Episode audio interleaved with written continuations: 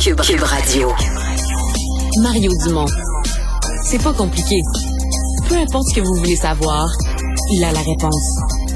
Mario Dumont. La référence par excellence. Alors, euh, il y a plusieurs voix qui se font entendre, même dans le monde politique, pour dire euh, la reprise des sports pour les jeunes, c'est euh, une priorité. Même certains disent c'est la priorité des priorités. il y a aussi des associations sportives qui le font. Jocelyn Thibault est directeur général chez Hockey Québec. bonjour, Jocelyn. Bonjour, Mario. Alors, vous avez tenu à faire cette, cette intervention. Vous voulez pas passer dans l'oubli quand on va commencer à procéder à des réouvertures? Euh, un peu, mais en fait, c'est oui et non, dans le sens qu'évidemment, on veut qu'on souhaite que nos jeunes euh, puissent faire du sport le plus rapidement possible. Mais euh, Mario, ce que ce que je sens actuellement, puis on a été vraiment proactifs au niveau d'Hockey Québec. Je sais que la, plupart des fédérations l'ont été aussi, qui ont été, qui ont vu leurs activités être arrêtées. On, on, travaille très fort pour garder nos jeunes motivés, mobilisés, mais actuellement, euh, il n'y a pas de. Il y a des, beaucoup de provinces, la plupart des provinces au Canada, ils n'ont pas arrêté le sport chez les jeunes, même avec Omicron. Euh, certaines provinces l'ont fait, mais ils l'ont fait avec une date de retour. Euh, au même moment qu'il y avait l'arrêt des activités sportives chez les jeunes, il y avait une date de retour euh, qui était annoncée, qui était connue. Ce qu'on vit ici au Québec, c'est qu'il n'y a pas de date de retour actuellement de prévu. Il n'y a pas d'échéancier, il n'y a pas d'objectif. Est-ce que nos jeunes ont vécu depuis deux ans? Mario, ce qui se passe, c'est que les jeunes ont abdiqué, les jeunes ont abandonné. Les jeunes actuellement, ce qu'on vit sur le terrain, je le vis personnellement dans ma famille, je le vois partout autour de moi, puis partout dans les régions au Québec, les jeunes n'ont plus le goût de s'entraîner, les jeunes sont démotivés parce a pas. Les jeunes ont l'impression de revivre le même film, la même, la même histoire. Alors moi, moi, je peux pas.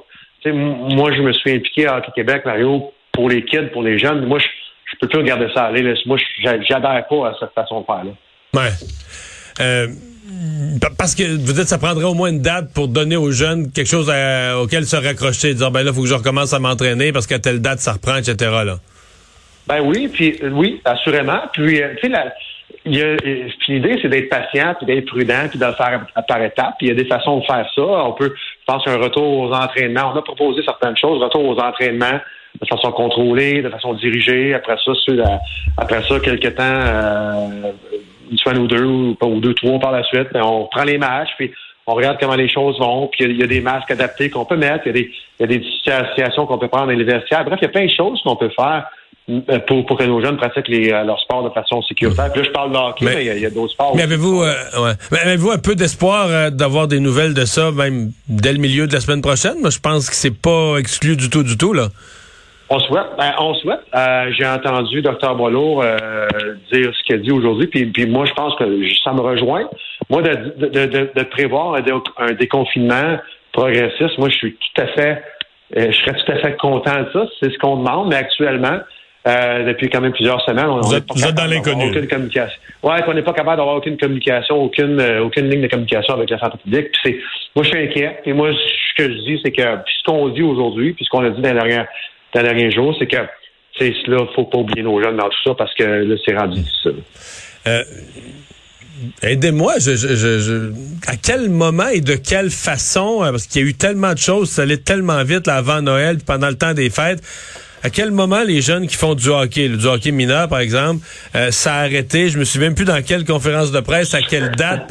Non, mais aidez-nous à nous rappeler comment, de votre point de vue, comment ça s'est vécu par les jeunes. À quel moment ils l'ont su?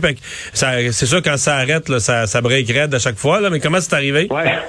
Ouais, euh, moi, moi, non plus, j'ai la aussi la avec les dates un petit peu, mais vers la mi-décembre, euh, quel, euh, je voudrais que le hockey mineur, de façon générale, s'est arrêté autour du, de la fin de semaine du 17-18 décembre à peu près.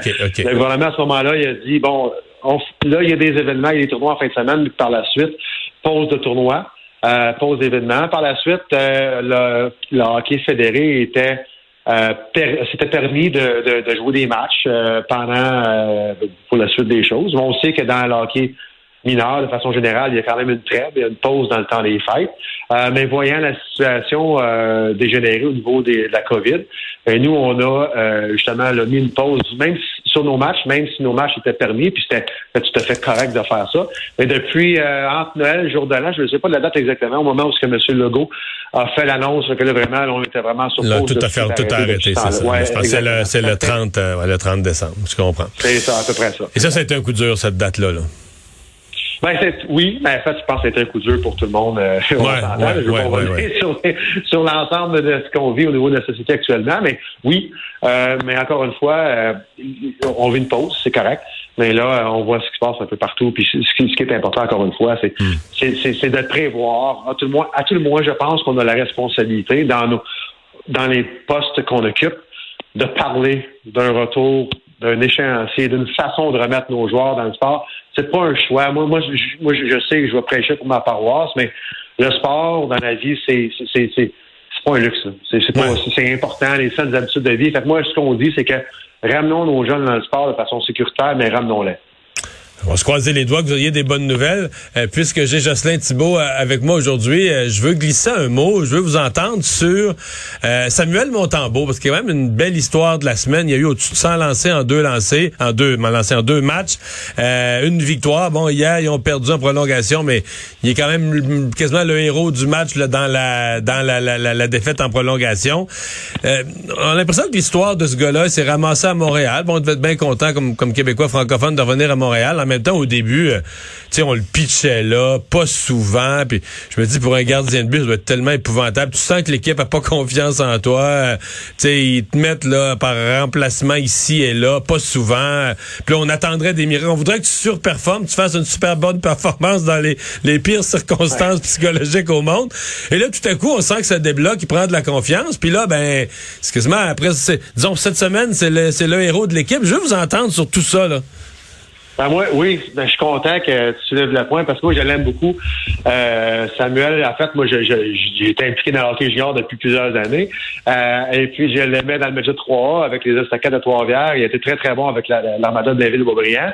Puis, il est arrivé dans une situation vraiment pas facile. Puis moi, sincèrement, Mario, des, gardiens québécois dans la nationale, il y a il en pleut pas, comme on dit. Il y en a de moins en ben, Il y en a moins qu'à votre époque, là.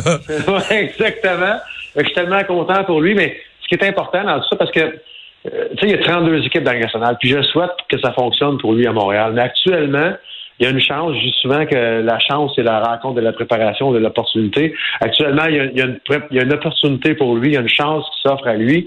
Puis si ça ne fait pas avec les Canadiens de Montréal, ben là, il est en train de prouver euh, aux 31 autres équipes que c'est un gardien de but de la Ligue nationale. Tu sais, c'est, en termes de hockey, c'est un NHL goalie. Tu sais, c'est un, un gardien de but qui est capable de jouer, de tenir son bout à ce niveau-là. Puis je souhaite qu'il continue à le faire. C'est pas facile comme circonstance, mais je suis bien content hmm. pour lui. Puis euh, encore une fois, je lui souhaite la meilleure carrière possible parce qu'il est en train de prouver qu'il mérite d'être euh, dans ce circuit-là.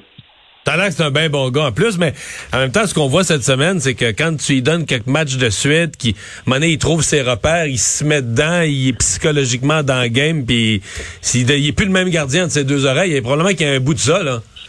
Ben, c'est sûr. Question de confiance c'est une question de confiance quand tu joues plus souvent, quand tu touches à la glace plus souvent, quand tu es dans les situations de match plus souvent, puis ça, ça se met à aller bien, question de confiance. C'est la même chose pour les marqueurs de but. Je veux dire, on a un jeune joueur, des fois, qui est sa quatrième ligne, puis ben, il marque pas de but. Mais je comprends, mais il joue quatre minutes par match, puis il touche à la glace une fois de temps en temps, puis il n'y a pas de confiance. C'est sûr qu'elle ne marquera pas. Fait que c'est un peu la même chose au niveau des gardiens de but. Fait qu'il y a une opportunité, il joue beaucoup.